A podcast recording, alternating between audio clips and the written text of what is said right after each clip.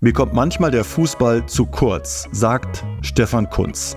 Europameister, Bundesliga-Torschützenkönig als Spieler, zweifacher U21-Europameister als Trainer und zuletzt Nationaltrainer der Türkei. Aber auf die Vergangenheit blickt mein heutiger Gast nicht so gerne. Wichtiger ist ihm die Zukunft.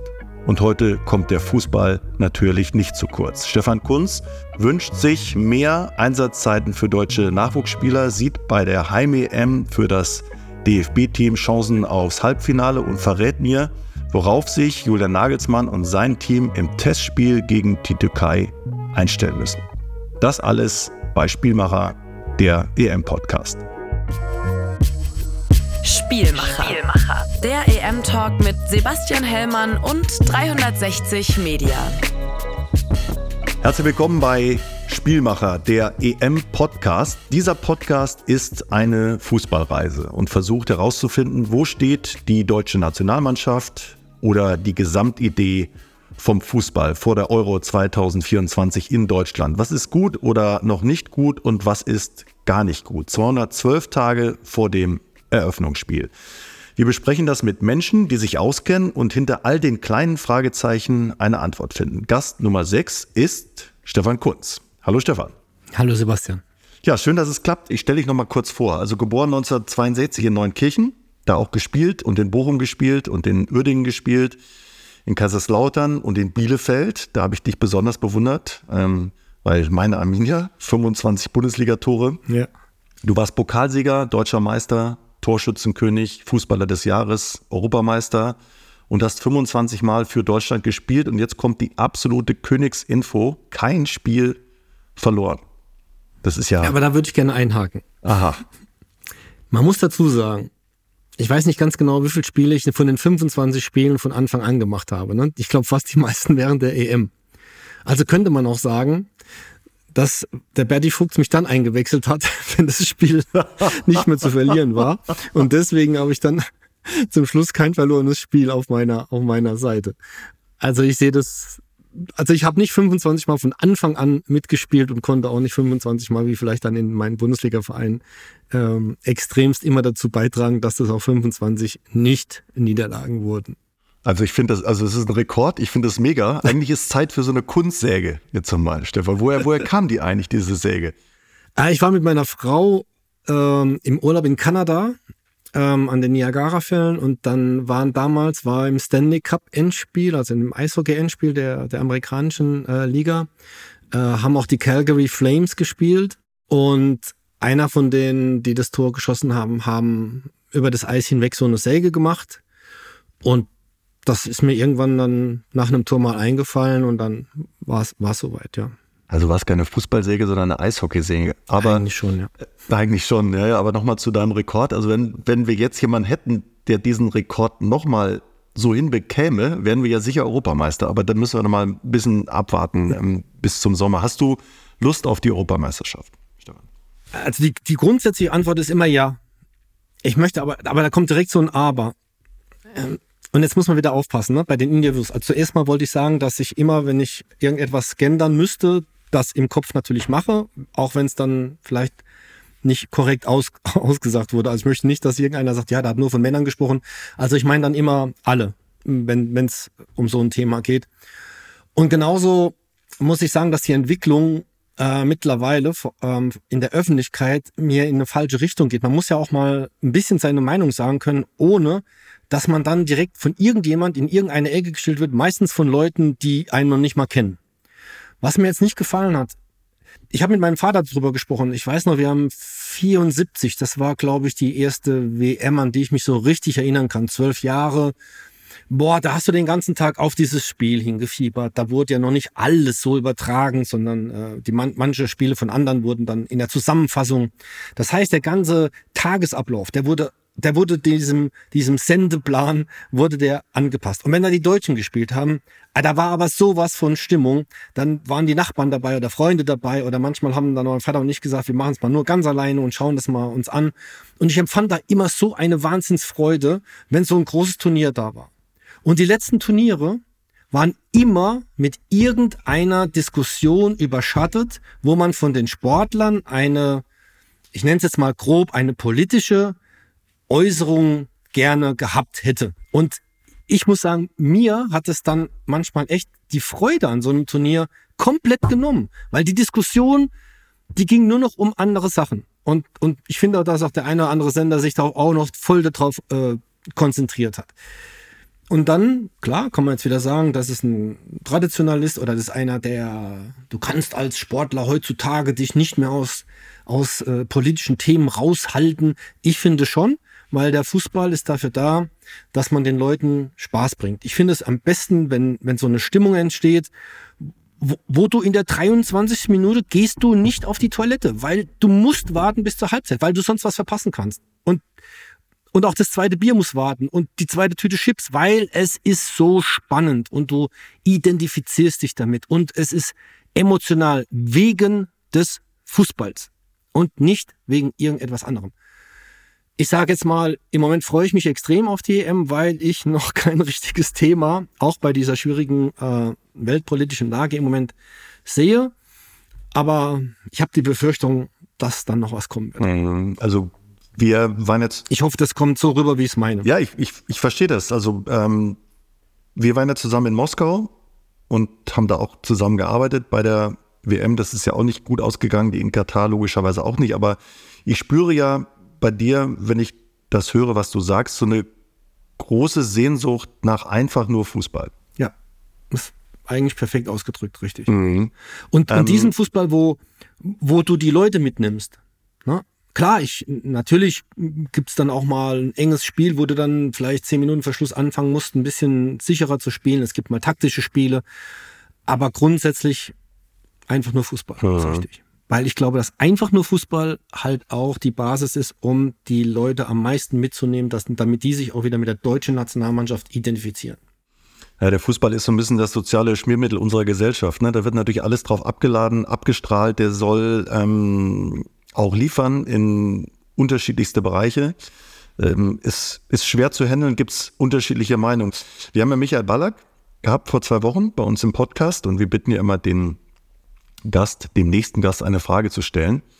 Und der hat gefragt, oder besser gesagt, er festgestellt, ähm, nimmst du jetzt einen Job an, kurzfristig, oder wartest du so ein bisschen, was passiert nach der EM, ob Julian Nagelsmann weitermacht oder nicht?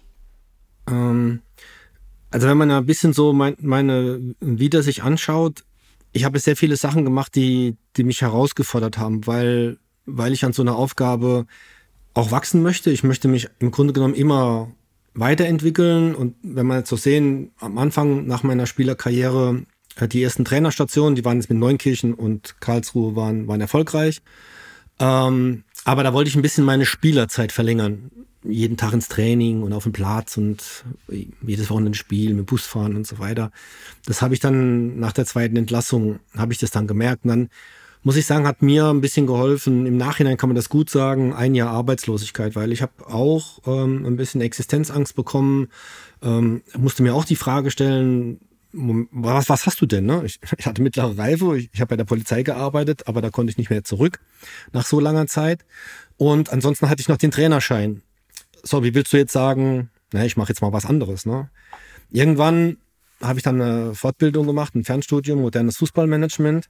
Und da war ich mir aber auch drüber im Klaren, wenn dich so etwas packt, ist, dann, dann ist mir so das drumherum ein bisschen wurscht.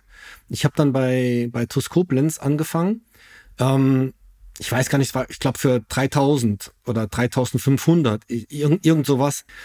Muss aber jetzt dazu sagen, als ich diesen, das, das ist eine total interessante Geschichte. Vielleicht hat der eine oder andere, der das hört, wenn du so mit Oma redest und willst von Oma mal einen Tipp haben oder von der Mutter oder Vater, die sagen dann oft, man muss so eine Tür ganz zumachen, dann geht die nächste Tür auf. Und du denkst, alter Schwede, ey, das, was nutzt mir das jetzt, ne? und damals hat die, meine Heimatzeitung hier hat, ein, hat mitbekommen, dass ich das Fernstudium mache und mache ein Interview und hat dann unter anderem dann auch gefragt, ja, möchten Sie dann lieber Manager werden als Trainer? Und habe ich so gesagt, ja, klar, würde ich gerne. Und die Überschrift war am nächsten Tag so sinngemäß Kunstdoppelpunkt, nie mehr Trainer. Als ich das dann so gelesen habe, habe ich mir natürlich wieder die Frage gestellt, ja, Moment, das Einzige, was du hast, ist, ist, die, ist die UEFA Pro-Lizenz. Das Einzige, was du nachweislich mit einem äh, Zertifikat nachlegen kannst, ist, ist diese Lizenz. Und da sagst du jetzt gerade, ach nee, das mache ich nicht mehr. Ne? Und dann kam an diesem, einen Tag später, weiß noch, wie heute, es war im Januar, einen Tag später kam ein Anruf von einem Drittligisten. Und der hat gesagt, Herr Kunz, wir möchten Sie gerne als Sportdirektor. Ja, da war alles perfekt. Und dann sagt er aber, ja, aber die Rückrunde, die müssten Sie noch als Trainer arbeiten und dann für die neue Saison dann als Sportdirektor. Oh, da habe ich gedacht, ich muss ich mir überlegen. Ich habe auch nochmal mit meiner Frau gesprochen und dann sagt die, pass auf, ich stehe ja bei allen Entscheidungen hinter dir, aber möchtest du morgen in der Zeitung lesen, ja, Kunst, Doppelpunkt, ah, doch nochmal Trainer. Und dann habe ich gesagt, ja, du hast ja gut reden und dann haben wir natürlich auch diskutiert und es war sehr emotional und am nächsten Tag habe ich diesem Drittligisten abgesagt.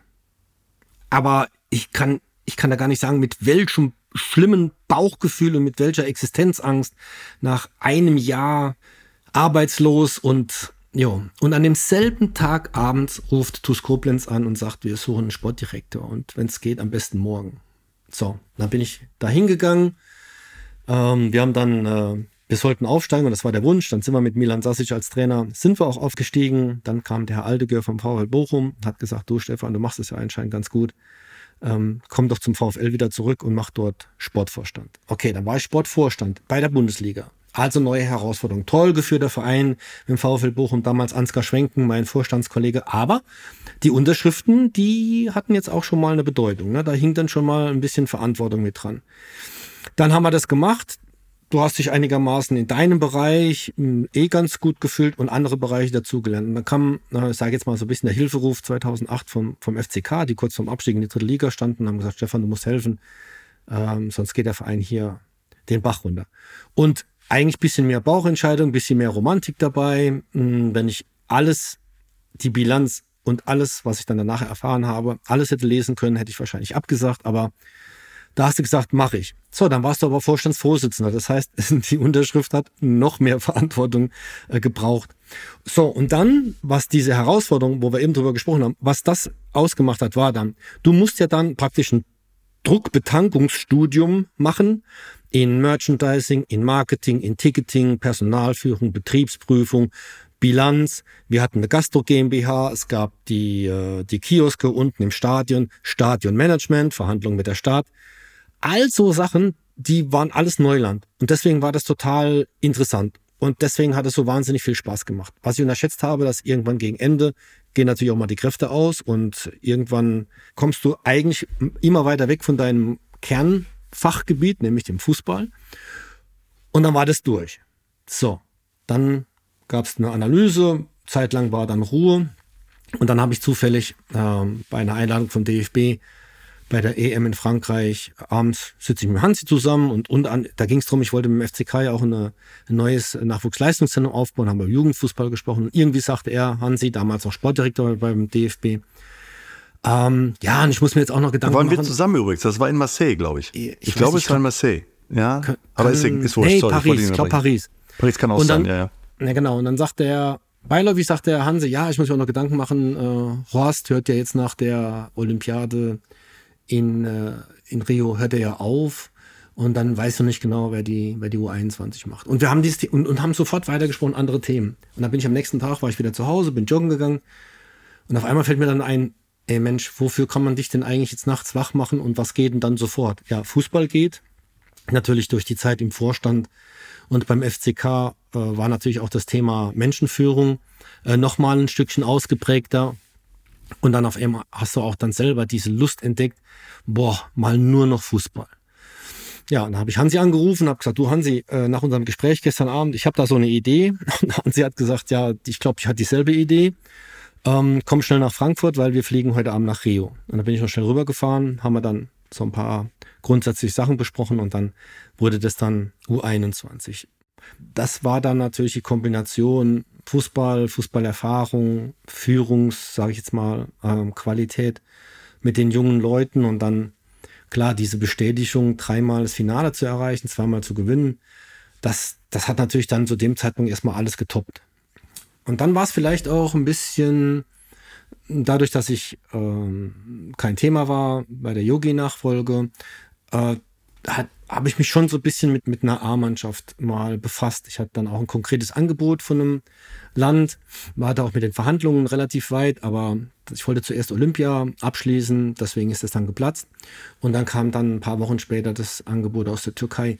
Also auch dann wieder jetzt vielleicht von der U21 mal den nächsten Schritt noch gehen, die nächste Herausforderung annehmen, sich nochmal weiterzuentwickeln, als ausländischer Trainer in ein Land zu gehen, was jetzt extrem emotional ist, eine andere Kultur und so weiter. Und das war die Aufgabe jetzt Türkei. Und jetzt glaube ich in dem Moment, wenn ich höre, was das Angebot ist, kann ich eigentlich relativ schnell schon sagen, das ist eine Herausforderung, da kann ich mich weiterentwickeln, das interessiert mich. Aber ich kann dir jetzt nicht ausmalen oder kann nicht sagen, das wäre sowas oder das wäre sowas oder das wäre sowas. Sorry für die lange Antwort. Nee, sehr gut. ähm, gut, jetzt eine neue Herausforderung. Also der türkische Verband ist sehr groß, der ist sehr emotional. Also dann musst du ja definieren sozusagen, was für dich eine Herausforderung ist, egal ob es jetzt ähm, mhm. deutscher Nationaltrainer ist oder für einen anderen Verband oder vielleicht dann doch wieder für einen Verein. Vielleicht kurz rückblickend, ich weiß, dass du irgendwann nochmal gesagt hast, so Trainer ist doch nichts für mich. Dann warst du im Management und ähm, warst Vorstandsvorsitzender, dann warst du doch wieder Trainer, glücklicherweise. Was, was war denn so der beste Job? Kann man das sagen? Jeder Job hat ja etwas gehabt, wo du was mitgenommen hast. Und das ist ja letztendlich dann diese Summe von diesen Erfahrungen, macht ja die, macht ja meine heutige Personalität oder Charakter sicherlich auch an, an gewissen Stellen oder vor allem die Weiterentwicklung dann halt aus. Deswegen ist es, ist es schwer, das zu beschreiben. Das Einzige, was ich sagen kann, wenn ich vergleiche die EM als Spieler 96 und die zwei ähm, Titel mit der U21, das emotionalere dass das, was mehr Freude macht, das, was mehr Erfüllung und Befriedigung gibt, ist der Titel als Trainer mit einer Mannschaft, weil so viele einzelne Geschichten dabei ähm, aufgehen oder so viele Geschichten dahinter stecken von den Spielern, von dem Staff, der mit dabei ist. Und äh, ich bleibe heute dabei. Das größte Kompliment, ähm, was ich dafür bekommen habe, ist, als eine Mutter zu mir gesagt hat, Herr Kunz, wir werden nie vergessen, was Sie für unseren Sohn gemacht haben. Und, und das ist dann schon etwas anderes. Zumindest mal, vielleicht ist es auch, weil ich logischerweise dann auch jetzt älter geworden bin. Wenn du mich 96 gefragt hättest, hätte ich wahrscheinlich gesagt, gibt es nicht Besseres als den EM-Titel als Spieler. Mhm. Ja, aber das ist ja ein toller Satz von der Mama. Ja, deswegen sage ich ja, das ist, äh, und, und von diesen Geschichten könnte ich wirklich noch fünf Stunden erzählen, auch wie du die Jungs wie du sie betreust. Ähm, es war ja zum ersten Mal, dass der Hansi Flick gesagt hat, du kommst du mit dem Toni Di Salvo, kennst du den? Ja, ja kenne ich. Und äh, dann ist noch der äh, Daniel Niskowski mit dabei. Und du hast ja eigentlich so die Idee, okay, ich habe ja mein eigenes Team oder sonst irgendwas. Nee. Also da habe ich mich drauf eingelassen und, und was kam dabei raus? Die Bestätigung, die in deinem Team wenn die etwas können, was du nicht kannst und du fügst es trotzdem gut zusammen, ist das die beste Kombination. Du musst nicht deinen besten Kollegen mit dabei haben oder sonst irgendwas, ähm, sondern das war eigentlich auch das Geheimnis von unserem Erfolg, weil diese Mischung der Trainer gestimmt hat. Und dann bleibt so etwas, mh, mm, du tauschst dich immer noch aus, dann hast du einzelne Geschichten, wo wir, natürlich machen die auch mal Scheiß, die U21 oder das sind junge, wie junge Stiere sind das, ne? Und dann wie löst du diesen Konflikt? Weil das ist so eins von meinen Themen, auch wenn wir über den Nachwuchsfußball sprechen. Die Jugendlichen von heute, wenn ich das vergleiche, ich will es jetzt gar nicht nur mit mir vergleichen, aber es halt, fällt dann immer am einfachsten. Ich sage immer, die haben 1000, 1500 oder 2000 Konflikte weniger ausgetragen als wir. Warum? Weil ihnen alles abgenommen wird. Weil ihnen am Anfang von den Eltern und danach ja dann auch in den Nachwuchsleistungszentren wird ganz viel abgenommen. Und dadurch, dass du diese Konflikte mit guten und mit schlechten Entscheidungen, dadurch, dass du die nicht durchlebt hast, ich glaube, dass auch wenn du mal eine schlechte Entscheidung triffst und dann aber weißt, dass das der nicht der richtige Weg war, hilft dir das aber in deinem Selbstwertgefühl. Weil du dich dann irgendwie bereit fühlst, du denkst, okay, diesen Fehler habe ich jetzt einmal gemacht, mache ich es nicht normal. Wenn die Szene nochmal kommt, dann entscheide ich mich anders, mache ich es anders. Und dadurch kommt aber auch so eine gewisse Sicherheit, auch wenn dann manchmal Niederlagen oder falsche Entscheidungen eben auch mit dazugehören. Und heute habe ich das Gefühl, dass eine falsche Entscheidung oder auch eine Niederlage viel zu sehr am Selbstwertgefühl von jungen Menschen kratzt, anstatt dass man akzeptiert, ja, okay, das gehört mit dazu. Ist, ist halt so. Ne? So, das Leben na, dieser bekannte Ponyhof. Und daran wächst eigentlich schon, also ich kann mich erinnern, ich fühlte mich mal ungerecht behandelt in der, in der Klassenarbeit. Ja, da hat meine Mutter gesagt, ja, dann geh zum Lehrer und sag's ihm. Die ist doch nicht für mich in die Schule gegangen, hat gesagt, Sie haben meinem armen Stefan, haben Sie eine falsche Note gegeben oder sowas. Ich habe gesagt, erklär das mit ihm. Ja, und, und wenn ich äh, sauer war, weil ich nicht gespielt habe, dann hat mein Vater gesagt, dann, dann geh ins Training und lass dem Trainer keine andere Chance mit deiner Trainingsleistung, dass der dich am Samstag aufstellen muss. Der ist auch nicht zum Trainer gegangen und gesagt, oh, mein Bub, ne, der muss doch aber normal spielen.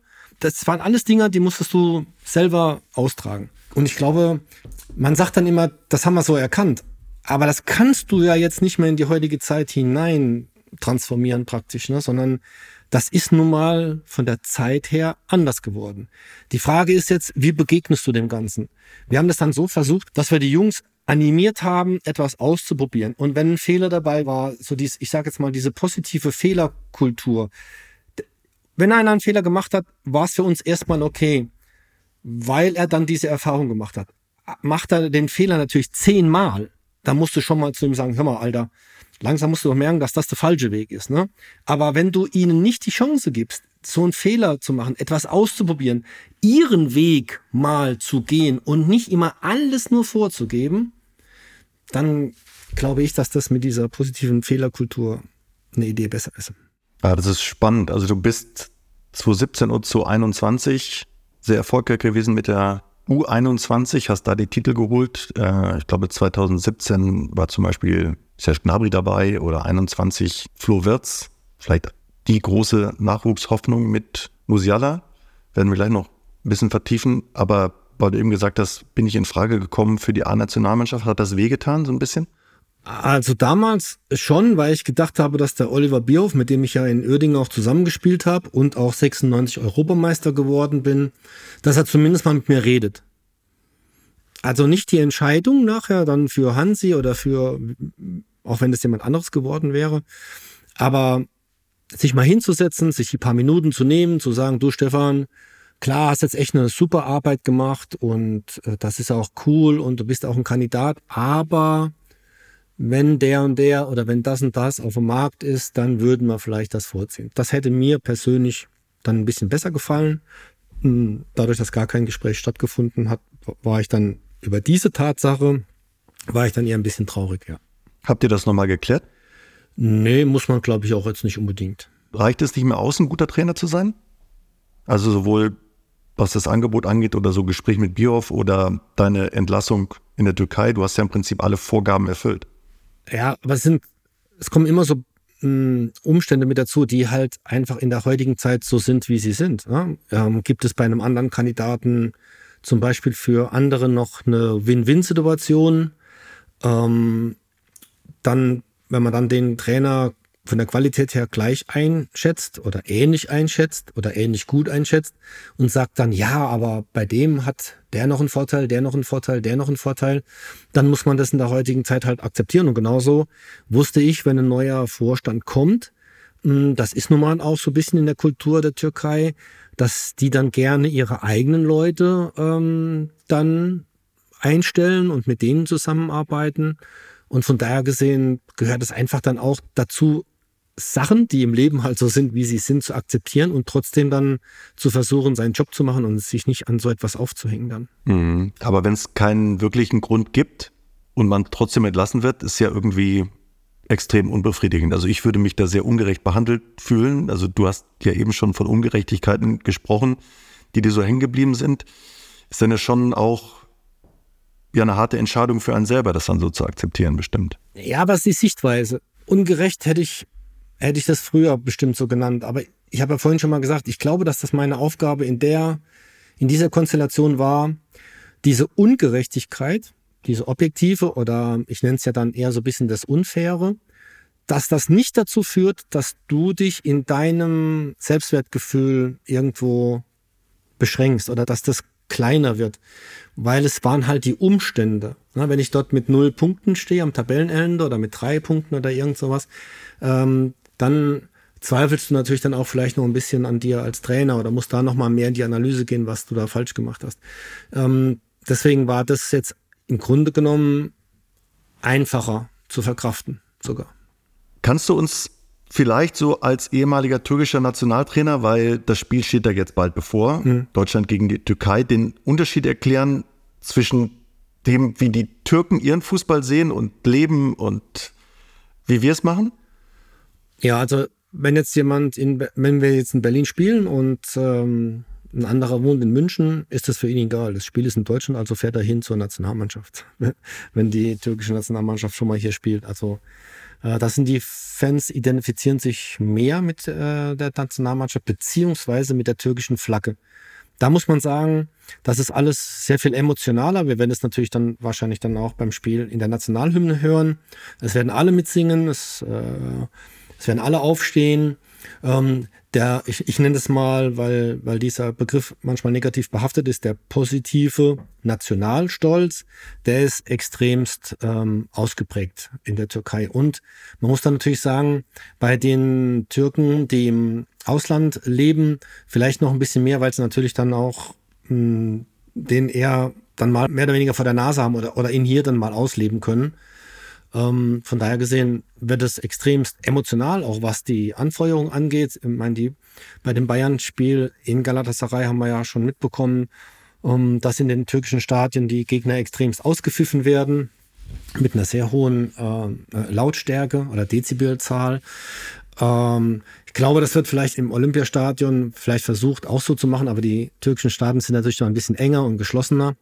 Ähm, dann natürlich nach wie vor ist es ein neuer Trainer. Ähm, einige Spieler werden sich versuchen zu zeigen, beziehungsweise sie wissen, oder wir haben das ja auch so abgesprochen, diese äh, Bühne, äh, Europameisterschaft, das ist eine besondere Bühne, ne? so wie Opernsänger oder Sängerin eine spezielle Bühne nutzen möchten, ist halt die EM eine unglaubliche Chance. Und dieses, das werden sich die Spieler dann dementsprechend auch nicht nehmen lassen, um dort mit dabei zu sein.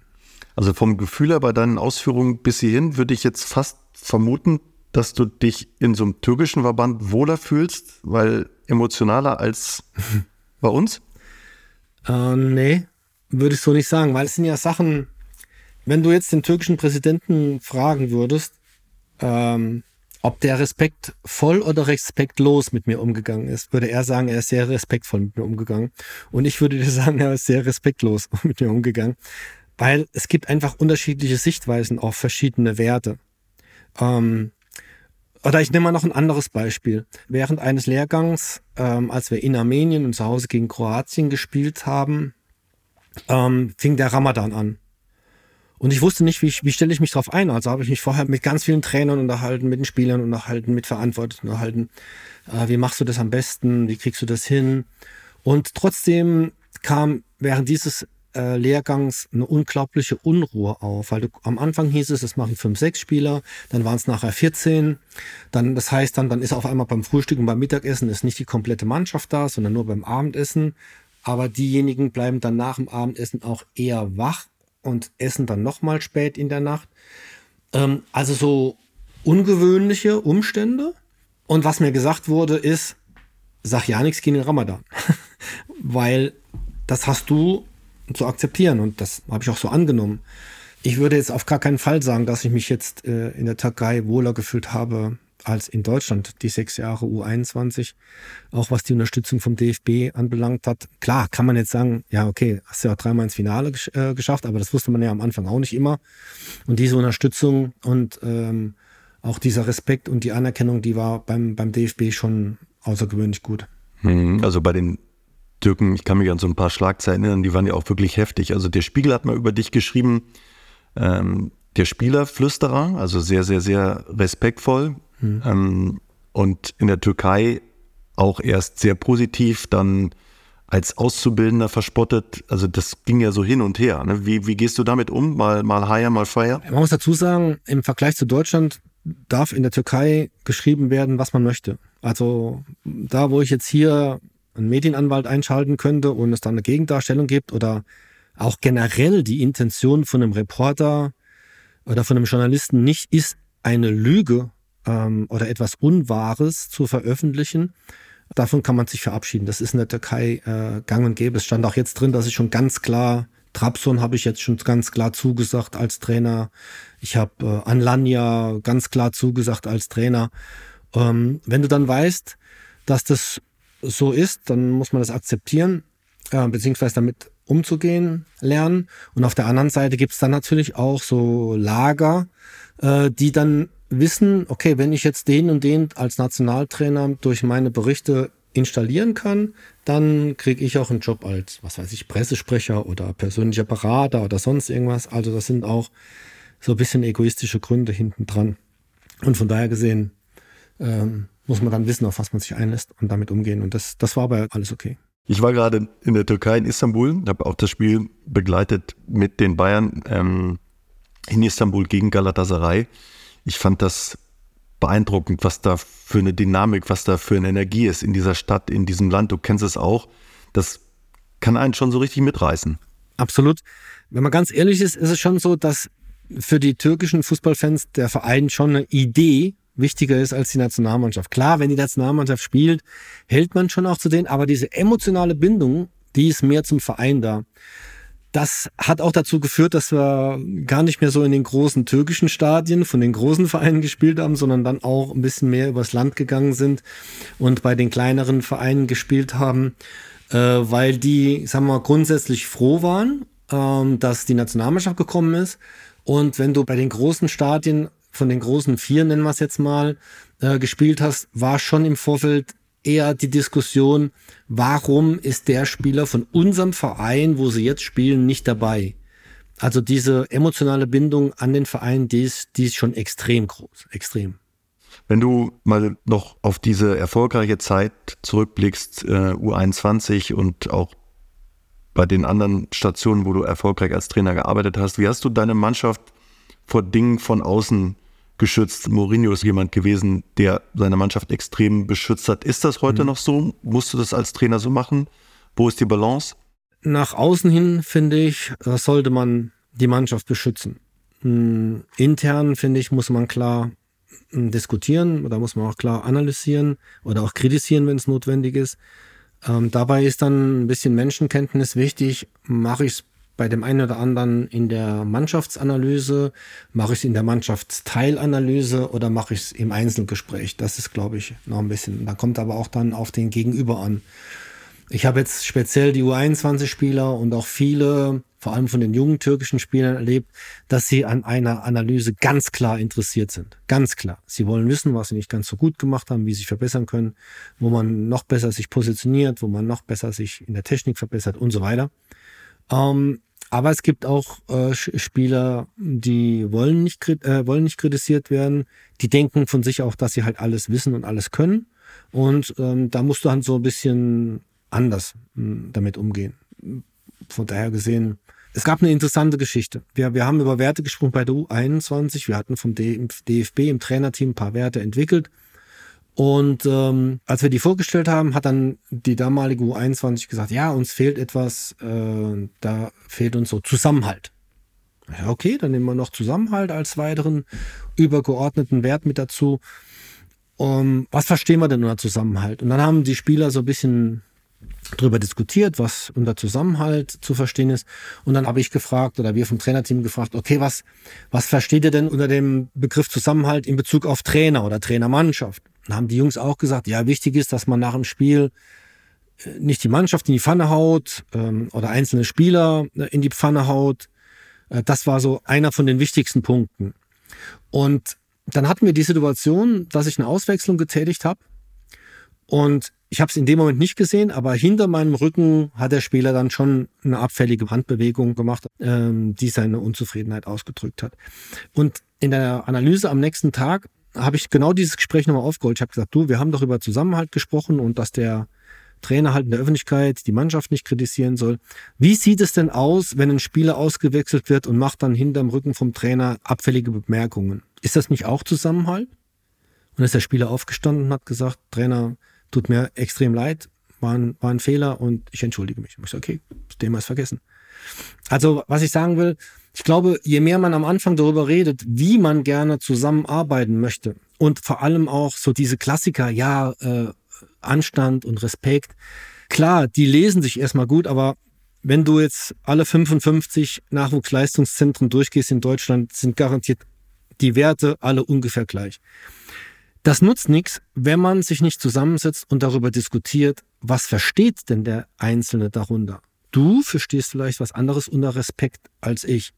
Und wenn dann auch noch Altersunterschiede noch größer sind als zwischen uns beiden, ist es noch mal anders. Deswegen war mir gerade bei Respekt, war mir das am Anfang so ein bisschen wichtig, weil ich habe gesagt, Jungs, ich komme jetzt aus einer Generation, da ist es respektvoll, wenn man mit jemandem redet, den anschaut und nicht am Handy spielt. Das ist natürlich heute, für die Generation von heute, ist das nicht respektlos. Ne? Die meinen das nicht respektlos, wenn die dann da sitzen und schauen da ab und zu mal drauf oder sonst irgend. Aber die wissen auch nicht, dass der Ältere es vielleicht als respektlos empfindet. Und wenn du dir die Mühe machst und redest über diese ganzen Werte und dieses ganze, wie die Art und Weise, wie wir zusammenarbeiten möchten, wenn du darüber zum Schluss nur noch ganz wenige Zweifel oder Fragen auflässt, dass der andere wirklich genau weiß, wo ist er denn dran, dann glaube ich, dass man es relativ schnell zu einem sehr guten Betriebsklima oder zu einer sehr guten äh, Atmosphäre hinbekommt. Hm. Ich glaube, dafür braucht man aber auch eine gewisse Größe. Also jetzt als Mensch, als Trainer, das spüren ja die Spieler auch. Ne? Also wie gehst du voran? Wie sehr stehst du selber hinter dem, was du gesagt hast und diskutiert hast? Die Spieler haben ja ein feines Gespür auch für Schwächen des Trainers, die sie dann notfalls auch nutzen, ausspielen. Ja, also erstens mal sage ich dann auch im richtigen Moment, dass auch ein Trainer logischerweise Schwächen hat. Bei mir ging es um diesen Punkt Entscheidungen. Du, du kannst natürlich dann nach diesen Zahlen, Daten und Fakten äh, entscheiden. Du kannst ähm, nach taktischen Gesichtspunkten entscheiden und es den Spielern mitteilen. Das ist alles nachvollziehbar. Aber ich habe zu meinen Spielern auch offen und ehrlich gesagt, dass ich bestimmt ein, zwei Entscheidungen in der Aufstellung oder in dem Kader treffen werde, die mache ich aus dem Bauch heraus. Und die kann ich dann auch nicht erklären. Und dass sie mir die aber bitte zugestehen müssen. Dass dann der Spieler, der nicht auf der Bank ist oder der nicht spielt und mich dann fragt, warum, dass ich dem dann antworten kann und darf, es war ein Bauchgefühl. Das kannst du natürlich nicht 15 Mal hintereinander machen, ist ja logisch, weil der Spieler ja irgendwann wissen will, ja, okay, Trainer, aber warum ist denn dein Bauchgefühl bei mir schlecht? Aber in der einzelnen Situation habe ich dieses von den Spielern eingefordert, dieses Verständnis für eine Bauchgefühlentscheidung vom Trainer. Ich kann mich an einen Satz erinnern, als ihr Europameister geworden seid von Betty Vogts. Champions gehen ihren Weg zu Ende. Hat das der Mannschaft nochmal diesen Push gegeben und ist das vielleicht so ein bisschen weg im Moment? Mm. Ich fange mal von hinten rum an. Also den, den Vergleich zwischen U21-Mannschaft und A-Nationalmannschaft, der hinkt, weil die U21 kann im Grunde genommen nichts verlieren. Ne, selbst jetzt beim letzten Turnier, als wir ausgeschieden sind, das, da hielt sich ja die Kritik in Grenzen im Vergleich zu, wenn die A-Nationalmannschaft in der Gruppenphase ausscheidet oder nach der Gruppenphase ausscheidet. Also der Druck ist wesentlich anders. Und in der Phase hatten wir schon oft Spieler dabei, die am Anfang natürlich mit, ganz am Anfang war Leroy noch dabei, aber was du vorhin angesprochen hast, die EM 2017 in Polen, da war Serge Knapri dabei, der jetzt noch extremer Ausnahmespieler ist oder Individualist ist. So hattest du immer ein paar, aber, aber nicht, dass es acht oder neun waren. Deswegen sage ich, haben wir eigentlich auch gegen so Mannschaften wie Frankreich, England, Holland, haben wir dann bestehen können, weil die Spieler, die dort spielen, empfinden die U21 als boah, was soll ich denn da? Eigentlich bin ich doch A-Nationalspieler. Ne? Und unsere haben die U21 wirklich als Chance gesehen. Ne? Wenn ich an so Spieler denke wie äh, Dorsch, äh, da geht dir das Herz auf, ne? weil die haben dann auch selber so viel getan, um diesen Teamspirit auf so einem hohen Niveau zu halten. Ich habe was beobachtet im Training und bin dann zu ihm hin und habe dann äh, gesagt, hör mal Dorshi, das und das habe ich gesehen. Dann hat er nur gesagt, Trainer, das haben wir auch gesehen, brauchen sich nicht drum zu kümmern, das äh, regeln wir. Das ist natürlich, boah, da kannst du als Trainer natürlich sagen, super, dann äh, kann ich mal ein bisschen mal zurücklehnen. Oder es gibt viele, viele Gespräche, die du mit den Spielern führst, auch viele Sachen, also es sind auch handfeste Skandale passiert, die aber jetzt nicht an die Öffentlichkeit kamen, was wahrscheinlich bei der A-Nationalmannschaft dann auch schon der Fall wäre.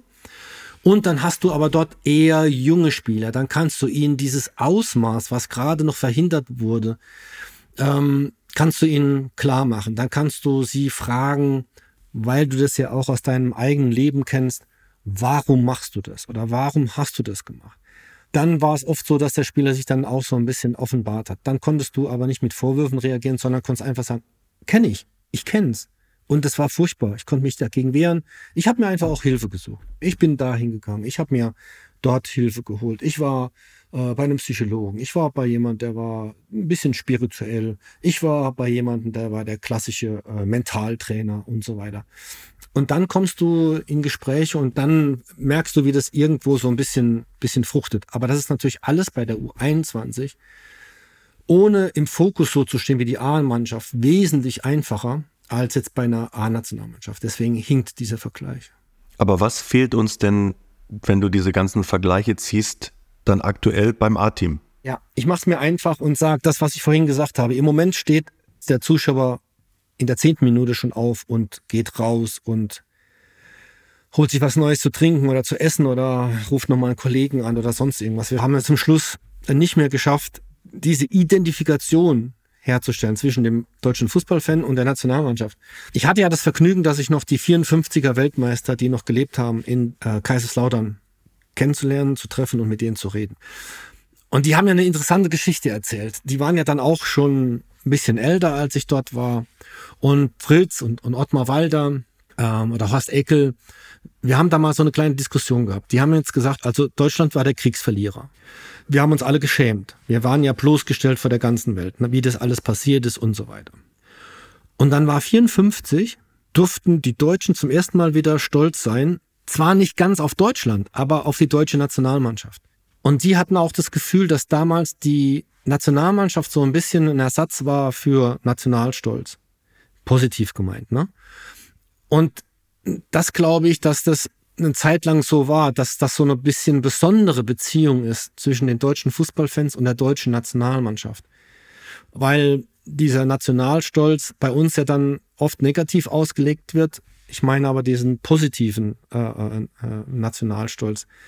Und ich glaube, das wäre auch gut, wenn man diese Identifikation mit, mit der Nationalmannschaft, wenn man das spürt, wenn man dann weiß, wenn man dann, das siehst du an ein paar Aktionen auf dem Platz, ähm, dass du die Leute nochmal packst. Und ich muss jetzt sagen, so die, erst, die ersten beiden Spiele unter Julian, ähm, die hatten schon auch den Eindruck gemacht, dass auch das in diese Richtung äh, gehen soll. Und von daher gesehen bin ich echt im Moment äh, positiver Dinge. Bleiben wir mal bei deinen Bildern. Ähm, wir wissen ja, dass du den Mannschaften ähm, mitgegeben hast, sie sollen Löwenherzen haben oder auch Adleraugen. Ähm, geht das heute noch? Ähm, findest du jemanden mit Löwenherzen und mit Adleraugen bei uns im A-Team, wenn wir jetzt mal eine Klammer um die Graugänse machen von der Doku von Hansi Flick? Mm, also das liegt ja darin begründet, erstens mal, wenn man jetzt von der Coaching-Seite sieht, dass man sagt, dass sich die Mannschaft gut drei Sachen merken kann. Also man sollte nicht mit mehr Sachen kommen. Und die Spieltagssitzung, muss ich sagen, wollte ich immer drei Sachen sagen, habe das dann nachher auch mit meinen Trainerkollegen und mit dem ähm, Analysten abgesprochen, weil das dann auch Teil der Präsentation war, kurz vorm Spiel. Und ich habe mir das überlegt, klar, so ein Löwenherz oder mit Löwenherz spielen, das hatten eigentlich fast alle U21-Spieler. Ich wollte einen einen Punkt auch haben, wo fast alle sofort einen Haken dran machen können, wo sie sagen können, okay, mache ich oder hab ich oder was auch immer. In dem Spiel war es mir wichtig, dass wir, die Holländer haben echt ähm, taktisch sehr gut verschoben. Deswegen war mir auch wichtig, weil du kannst als Trainer von außen nicht alles äh, sofort nach innen geben auch weil die dich ja dann im vollen Stadion auch nicht immer alle äh, verstehen, speziell der Spieler, der Bank entfernt äh, ist. Da habe ich gesagt, ihr müsst euch immer mal wieder in diese ähm, Position eines Adlers äh, versetzen. Aber der Adler sieht natürlich auch die Maus da unten, ne? und zwar die versteckte Maus. Das heißt also, ihr müsst auch ganz wach sein, um da auch alles zu erkennen. Nur jetzt von oben zu gucken, das reicht nicht. Da hat mir was gefehlt, das dritte natürlich, ne? Und mir ist das nicht eingefallen, mir ist es nicht eingefallen. Ich bin schon langsam nervös geworden und wusste nur, was hassen die Holländer, was hassen die an den Deutschen, was hasst man generell an den Deutschen und vor allem, wie kriege ich den Vergleich mit einem Tier hin? Und dann habe ich mir für selber, habe ich ja, Stefan, was ist denn für dich ein richtig unsympathisches Tier? Ne? Und auf einmal fällt mir ein, so eine Hyäne. Ah, so ein feiges Ding. Alleine hauen sie immer ab, aber dann kommen sie zu zweit und kommen zu dritt. Der eine kommt von da, der andere kommt von da und die lassen nie los. Die sind erst zufrieden, wenn alles erledigt ist, wenn sie ihr Essen haben und dann eigentlich hast du immer noch das Gefühl, dass sie dann noch grinsen. Und so ist mir dieser dritte Begriff eingefallen. Und das waren die drei Begriffe für das Halbfinale. Und dann war meine größte Sorge, was sage ich denn im Finale? Weil aus meiner Sicht war das nicht mehr zu toppen. Und da weiß ich noch genau, habe ich damals mit einem DFB-Psychologen, habe ich wirklich darüber diskutiert, kannst du auch die zwei gleichen Sachen nochmal sagen? Und ich habe das dann tatsächlich nochmal gemacht mit etwas bisschen anderer Umschreibung dann dafür. Aber wir haben das gelassen. Und ähm, jetzt ist es echt kein Scheiß. Pass mal auf. Ich stehe mal kurz auf. Und dann habe ich vom DFB zu meinem 60. Geburtstag, guck mal, diese Collage habe ich geschenkt bekommen. Also, ah. Also wir müssen das kurz erklären, unseren Zuhörern. Ne? Also ah, okay, ein Löwe auf, einem, auf einem Bild, ich glaube, es ist sogar äh, dreidimensional, wenn ich das richtig genau. sehe.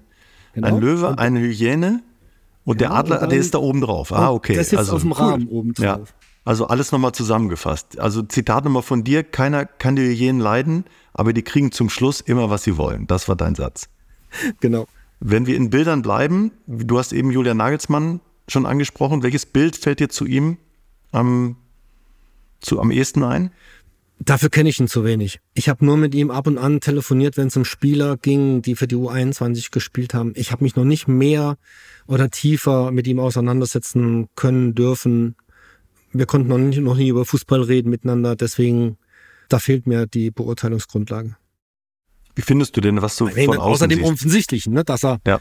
in seinen jungen Jahren extrem erfolgreich ist, dass er natürlich in äh, große Vereine schon trainiert hat, dass er ein extremes äh, Fußballwissen hat, eine extreme äh, Qualität als Trainer hat. Ich meine, nicht, dass sich jetzt das anhört wie, ja, über den kann ich nichts sagen, der kann nichts oder so. Nein, nein, also das sieht man schon, dass das, ich, mir, mir fällt es jetzt schwer zu sagen, das ist ein Trainertalent, weil in meinen Augen ist es kein Trainertalent mehr oder ein talentierter Trainer, sondern das ist einfach ein, ein, ein klasse Trainer. Wie gehst du denn mit Druck um oder bist mit Druck umgegangen? Ich kann mich erinnern an diese schöne Geschichte bei dem Elfmeterschießen, als du dann dran warst und dem Trainer gesagt hast, ich glaube, so an fünf wäre ich ganz gut. Ähm, vielleicht kannst du uns noch mal kurz ins Boot holen, wie das war und was für dich dann Druck bedeutet und wie du den Kickern vielleicht an zwei dann auch vermittelst, wie sie mit Druck umgehen. Also es war das Halbfinale gegen England, es war unentschieden, es gab Verlängerung, war immer noch unentschieden und es gab Elfmeterschießen. Das war, ist ja jetzt keine Neuigkeit und ich dachte, ich bin extrem schlau, ähm, dass England das Elfmeterschießen normalerweise nicht bis zum fünften Elfmeter hinkriegt, sondern dass sie vorher schon versagen. Und deswegen bin ich relativ vorgeprescht und habe zum Berti gesagt, Berti schießt den fünften. Allerdings war der Hintergedanke mehr, wahrscheinlich muss ich ihn ja nicht schießen, weil bis dahin ist das Ding durch. Dann war es auch noch, dass die Engländer angefangen haben und ja, mir rutschte das Herz immer tiefer in die Hose, nachdem die dann den vierten verwandelt haben. Wir hatten den vierten verwandelt und der Engländer verwandelt dann auch noch den fünften. Und du gehst diese 30 Meter von Mittellinie bis zum 16er, bis zum Elfmeterpunkt und ich hab, boah, ich hab mir, ich, ich hab mir so in die Hosen gemacht. Ich hab, ich hatte, der Druck, der war wirklich so groß. Und was mir dann geholfen hat, ist, wenn ich ähm, Wut und Hass aufgebaut habe, äh, wenn es um meine Familie geht. Das, das war so das Einzige. Ich meine, es kennt ja jeder, der Vater ist oder sowas. Wenn einer deine Kinder angeht, dann ist aber erstmal Feierabend. Und ich habe mir halt vorgestellt, dass meine Kinder am nächsten Morgen dann im Schulbus sitzen und werden vom ganzen Bus ausgelacht, weil ihr blöder Vater äh, dann den entscheidenden Elfmeter versemmelt hat. Und dann habe ich mir Simon, der hatte zu dem Zeitpunkt auch noch ein relativ buntes Trikot an, dann habe ich mir ihn natürlich als denjenigen vorgestellt, der meine Kinder am nächsten Tag zu dem, zum Sportgespräch machen will, in der ganzen Schule, im ganzen Bus, im ganzen Ort. Und hatte nachher so einen Hass auf den, dass ich wollte den Ball eigentlich flach unten äh, rechts hinschießen, habe ihn dann oben rechts reingeschossen. Und wenn man die Bilder sieht, ich kann danach gar nicht jubeln, weil ich war natürlich noch voll von meiner selbst äh, auferlegten Wut und meinem Ärger. Und das war halt, das waren jetzt diese zwei äh, Sachen, die ich dann über den Druck drüber gelegt habe. Oft ist es so, dass ich meinen Jungs die Geschichte erzähle, aber ich glaube, dass der wichtigste Ratschlag ist, dass die wissen, dass du auch Schiss hattest und dass es normal ist, Angst, nicht Angst, aber schon ein, ein Druckgefühl zu empfinden, dass das normal ist und dass es auch mal normal ist, unter diesem Druckgefühl ein bisschen einzubrechen. vielleicht dann auch mal eine schlechte Leistung zu bringen und so weiter. Ähm, ich glaube, wenn man das vermittelt, dann ist es nicht mehr ganz so schlimm. Dann weiß man auf der einen Seite, okay, der Alte weiß, es passiert schon mal. Und auch da musst du mal durchgehen, weil wenn du dann ja unter Druck jetzt mal gescheitert bist, solltest du ja, wenn du das, wenn du an einer Weiterentwicklung interessiert bist, solltest du ja dann äh, vielleicht dann auch danach dran arbeiten. Erstens mal, wie komme ich wieder in diese Drucksituation rein, damit ich sie dann eben anders angehe und dann bestehe. Mm, und von daher gesehen war das auch ein bisschen mein, mein Wunsch. Ich wollte eine A-Nationalmannschaft trainieren, weil dann bekomme ich den ganzen Druck ab. Den ganzen Druck eines Landes, den ganzen Druck einer, einer, Fangemeinde, den ganzen Druck einer Medienlandschaft. Und ähm, das muss ich sagen, gehörte natürlich jetzt zu den super Erfahrungen äh, von den letzten zwei Jahren. Ich weiß natürlich genau, was du meinst. Wir machen so eine kleine Klammer um die Vokabel Hass, glaube ich, ähm, Stefan. Mhm. Also du hast Wut aufgebaut. Ne? Also ja, das ist ja ähm, gesellschaftlich. Ich weiß, aber es ist, ja, es ist, ähm, ist nur richtig. eine Nuance, nur dass alle wissen, wie wir darüber denken. Ähm, ich kann das Bild natürlich total nachvollziehen. Haben die die jetzt kommen und du bist ja mit der U21 auch groß geworden und du weißt ja, was kommt jetzt in Zukunft im, im deutschen Fußball. Können die das? Haben die Lust auf Druck? Ist das eine Generation, der du vertraust? Hm. Mit leichten Zweifeln. Heißt? Hm. Erstens mal finde ich, wenn jetzt Toni, also Toni Di Salvo, der jetzige U21-Trainer oder ich, wenn ich früher gesagt habe, die Jungs haben nicht so viele Spielanteile dann hat es ja nicht nur was mit Spielpraxis zu tun, sondern es geht genau um diesen Punkt. Wie viel Erfahrung hast du schon gemacht? Wie viel schlechte Aktionen hast du gehabt und über wie viel schlechte Aktionen bist du hinweggekommen, um dann wieder gute zu machen? Wie viel gute Aktionen hast du gehabt? Diese Erfahrung, die ist einfach jetzt in den jungen Jahren, wenn du jetzt die Top-Talente nimmst, äh, mit Ausnahme von Flo, Florian Wirz und natürlich Musiala, auch wenn der in England ausgebildet war, wo sind die, die dann eben dieses wahnsinnige Top-Talent sind, die vielleicht mit 17, 18 schon Bundesliga spielen, die dann, ah, ich glaube, Flo Wirtz hat jetzt bestimmt, bevor er zur Nationalmannschaft zum ersten Mal kam, ich, ich denke, dass er schon 50 oder 60 Spiele hatte, ähm, auch wenn ich jetzt nicht ganz genau weiß. Aber das ist was anderes, wie wenn du dann halt mal U21 spielst. Und jetzt muss man ja sehen, wenn, sie, wenn wir jetzt hingehen und würden uns die Aufstellung von dem letzten U21-Spiel anschauen und gucken dann, wie oft spielen die denn eigentlich schon, das ist ein bisschen mau. Ne? wenn wir uns das anschauen in England, in Holland, in Belgien, in Frankreich, Portugal, Spanien, boah, da ist ein Riesenunterschied. Und deswegen, also weniger als wegen den Jungs, die kommen, sondern weil da andere Länder weit voraus sind. Warum ist das so? Hm, Habe ich mich auch oft gefragt. Man sagt dann immer so ein bisschen allgemein, ja, der DFB müsste. Hm, okay, aber wo sind die Grenzen vom DFB? Der DFB ist zuständig für den Amateurfußball. Ähm, die 36 Bundesliga-Vereine sind in der DFL ähm, zusammen und im Grunde genommen kann man sagen, die 55 Nachwuchsleistungszentren, die können so ausbilden, wie sie wollen. Na, der DFB kann im Jugendfußball ein bisschen eingreifen, jetzt bei dieser neuen Reform. Aber wenn du jetzt im im Nachwuchsbereich auch hingehst und holst den 60-jährigen Finnen und holst den 17-jährigen Senegalesen und holst dann von dort ein Talent, ein dort ein Talent, dann ist ja klar, dann entwickelst du die ausländischen Talente, aber nicht deine eigenen. Und die Frage ist, warum haben wir in diesem Alter oder in dieser Altersklasse dann noch nicht so ein Talent wie vielleicht der ausländische Spieler in Anführungsstrichen? Und dieser Frage soll ja diese Reform auch dienen, indem du halt mehr Kinder, mehr Mädchen und auch Jungs beim Fußball hältst, dass sie nicht aufgeben, wenn sie vielleicht nach der Pubertät äh, mit 14 40 Kilo wiegen und 1,20 Meter groß sind und der andere 14-Jährige ist schon 1,65 Meter und wiegt äh, 50 Kilo und hat einen leichten Oberlippenbart. Wenn die dann nicht zum Einsatz kommen, dann verlieren die vielleicht gerade in diesem Alter dann auch die Lust am Fußball und fallen weg oder fallen hinten raus. Und je mehr wir an Talenten, an einem Talentpool bei der Stange halten können, bis hin zu diesen Ausnahmen, wie jetzt heute, ich glaube, Behrens war jetzt der Letzte, der in die Nationalmannschaft kam, der nicht aus dem NLZ kam, oder Miro Klose ist dann immer so ein Beispiel natürlich auch. Ähm, dann hast du vielleicht auch eine bisschen größere Chance dann nachher bei der Talentauswahl. Oder du musst dich nicht für ein ausländisches Talent entscheiden, sondern kannst äh, bei einem deutschen Talent bleiben. Aber das ist extremst umfangreich, dieses Thema. Also machst du dir so ein bisschen Sorgen um die Zukunft Ja. des deutschen Fußballs? Mhm. Höre ich das raus? Ja. Ich glaube, wir müssen die Erwartungshaltung müssen wir schon ein bisschen dämpfen. Wir haben jetzt äh, bei der nächsten EM finde ich, dass wir schon noch Jungs dabei haben, die auf hohem Niveau spielen können.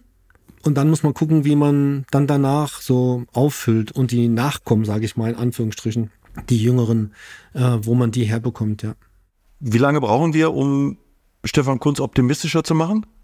Ja, am besten, indem viele Talente eingesetzt werden im In- und Ausland von, von den deutschen Spielern oder deutschen Talenten und dann irgendwann einer sagt, guck mal, der Kunst hat auch keine Ahnung.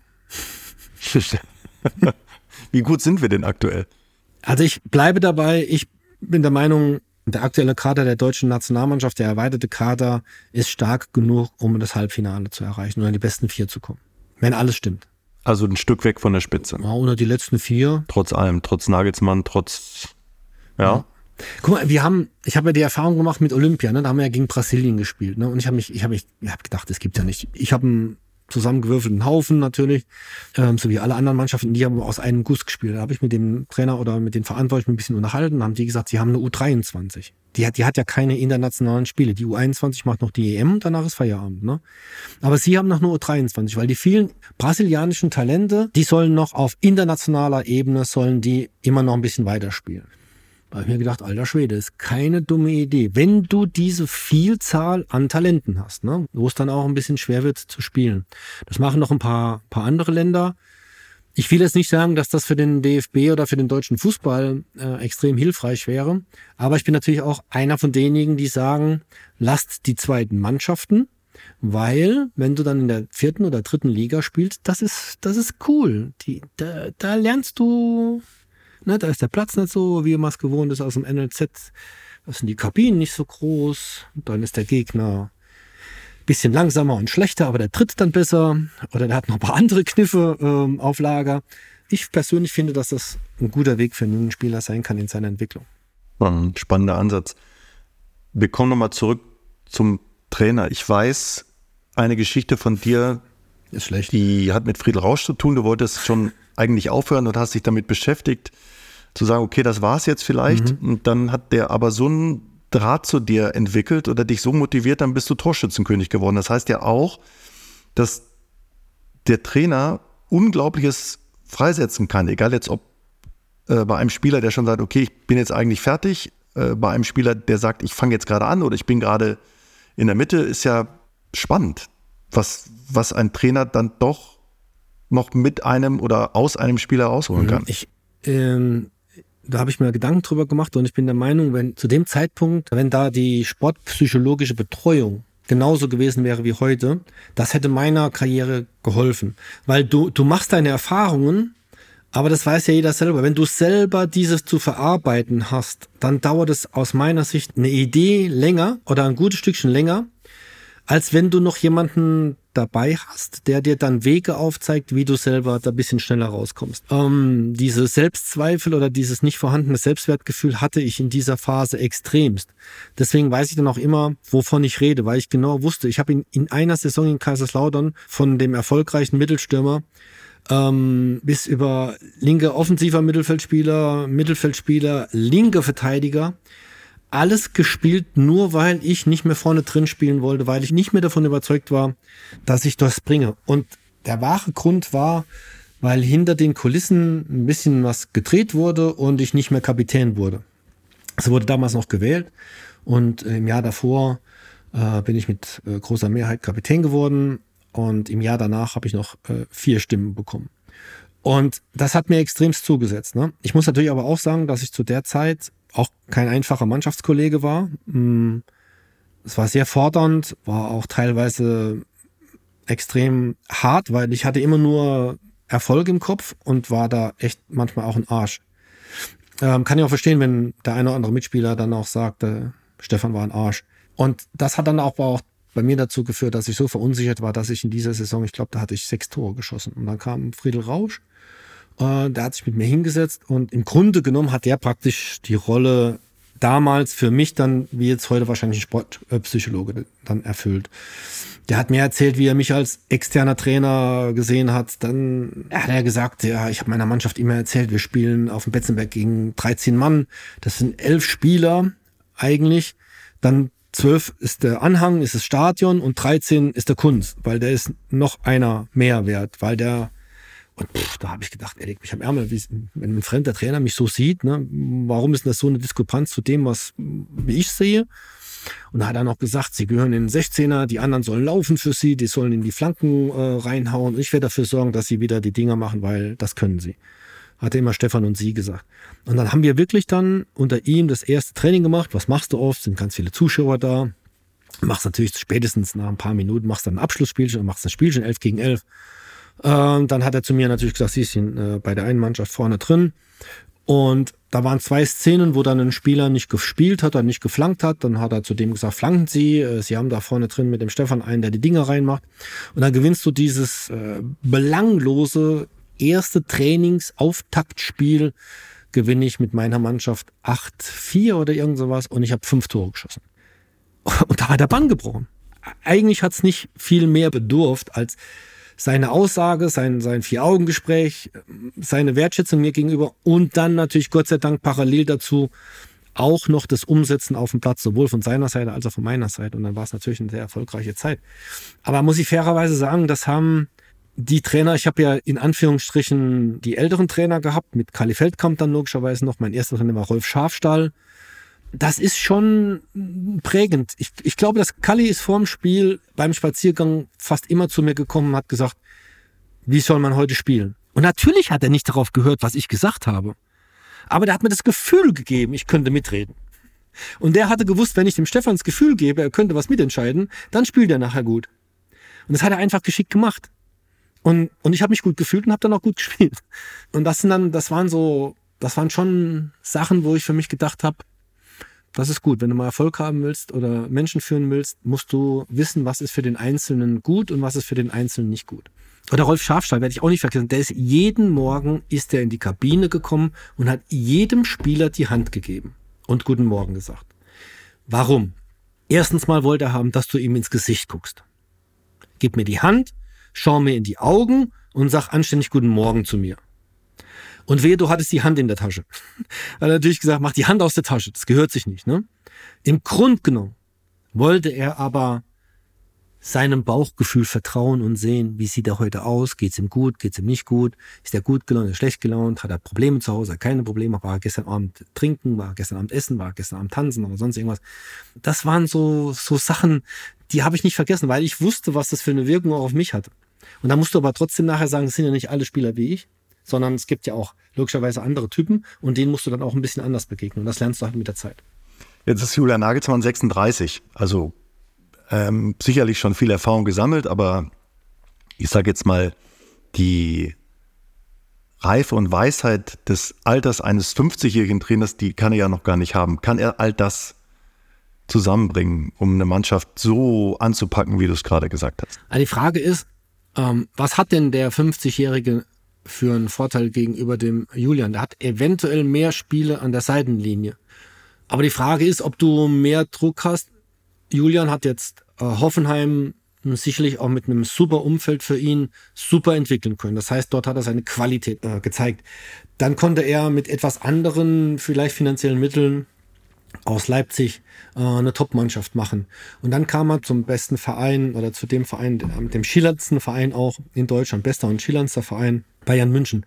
Ich glaube, dass die Erfahrungen, die vielleicht bei Julian in 150, 200, 300 Spielen liegen, dass die vielleicht bei ihm, wenn man es vergleicht mit einem einen oder anderen Trainer, dass die vielleicht dann bei dem Doppelten liegen von einem anderen Trainer, weil halt die Situation in diesem Verein noch die, die Zusammenarbeit mit so vielen Star-Spielern, vor allem dann zum Schluss, äh, sicherlich extrem prägend waren. Und ich glaube, dass ähm, Julian Nagelsmann jemand ist, der extrem aus seinen Stationen und aus dem, was er gemacht hat, lernt und sich weiterentwickelt. Und von daher gesehen sehe ich da gar keinen so ganz großen Unterschied. Das petze ich, wenn ich Julian Nagelsmann treffe, Stefan Kunz. Wenn bei Julian Nagelsmann alles doppelt zählt, ist er jetzt schon 72. Da sage ich Ihnen, dass du das gesagt hast. Okay, dann lass aber das andere nicht mein, weg. Ich, ich habe das, ich hab das verstanden. ja, ja, gut, aber äh, ist ja interessant, dass du als jemand, der schon so viel erlebt hat, ihm aus so einem jungen Trainer da auch so viel zutraust. Ist ja gut. Wir haben unterschiedliche Rubriken bei uns. Eine Rubrik heißt ähm, die erste Elf unseres Gastes, Stand heute. Wen würde er spielen lassen, wenn heute Europameisterschaft wäre? Wie sähe seine erste Elf aus. Der Kader ist ja gerade raus. Blaswig ist dazu gekommen und Duxch als, äh, also zwei neue, im Sturm eben auch ein neuer. Ähm, wie sieht deine erste Elf aus? Ich habe eben schon dann gehört, ein begeisterndes. Ich freue mich drauf. Ja, es ist ja so, du kannst Stand heute, kannst du jetzt was sagen. Hm, da würde ich jetzt zum Beispiel im Tor André Testegen sagen. Dann sind fünf Monate rum und es gibt Verletzungen, es gibt Formtiefs, es gibt auf der anderen Seite Comebacks oder sonst irgendwas, vielleicht dann von Manuel. Und dann würde man eigentlich in fünf Monaten anders werden. Also, wenn es von dem mh, mm, jetzigen Entscheidung ausginge, hat mir die Anfangsformation vom Spiel gegen Amerika sehr gut gefallen. Gut, dann bringen wir uns dann mal gerade auf den Stand. Also auf jeden Fall Viererkette und yep. Josua Kimmich würdest du hinten rechts stellen. Yep. Und vorne haben wir nicht so viele Alternativen. Stimmt auch. Musiala und Wirtz? Yep. okay. Ähm, also wir können uns die, wir, wir, wir blenden einfach nochmal in den Show Notes sozusagen die Elf von äh, dem Spiel gegen die USA ein. Äh, wir haben noch eine Rubrik, die drei Fragen, die dir am häufigsten gestellt werden, so im Leben, wenn du ähm, in deinem Heimatort ausgehst oder äh, irgendwo im Stadion bist und die Leute sehen Stefan Kunz. Was ist so die häufigste Frage, die von Fans oder Leuten, Boah. die dich erkennen. Können wir mal ein Bild machen. Okay, Punkt eins, das wirst du erfüllen, diesen Wunsch nehme ich an. Mhm. Was war die beste Trainerstation oder Station als Spieler sicherlich? Oh. Also okay, da, du kommst ja bei mir nicht um den FCK herum. Ähm, ja. Meine Eltern sind in Kaiserslautern geboren. Das heißt, äh, wenn wir Oma und Opa besucht haben, war das immer in Kaiserslautern. Tante, Onkel wohnten in Kaiserslautern. Ich war in Kaiserslautern zum ersten Mal im Stadion. Ich habe dort meine größten Erfolge gefeiert, war nachher Vorstandsvorsitzender, also das ist dann schon schwer zu toppen. Und die zweite ist natürlich dann Bochum, weil es ähnlich war. Ähm, es war meine erste Station als Profi. Ähm, es war auch mein letztes Jahr als Profi. Ich habe da zwei Jahre im Vorstand arbeiten dürfen. Ähm, das sind sicherlich die zwei Vereine. Wie oft kommt denn die Frage, steigt der erste FC Kaiserslautern auf in dieser Saison? ich hoffe oft, weil dann kann ich immer die Erwartungshaltung ein bisschen dämpfen. Wobei ich muss sagen, sie ist aktuell, ist sie echt auf einem sehr guten Level. Äh, diese Jahre in der dritten Liga, die haben, haben die Erwartungshaltung mittlerweile auf ein gutes, realistisches Maß kommen lassen. Und wenn jemand fragt, hätten Sie nicht Lust, Trainer der deutschen Nationalmannschaft zu werden, Stefan Kunz?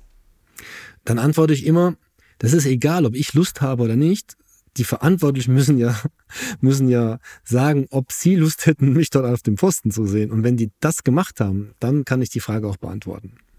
Und wenn ich Sebastian Hellmann im Podcast Spielmacher fragt, hättest du Lust, Trainer der deutschen Nationalmannschaft zu werden, sagst du dem dann das Gleiche? Genau, sage ich ihm ganz genau das Gleiche.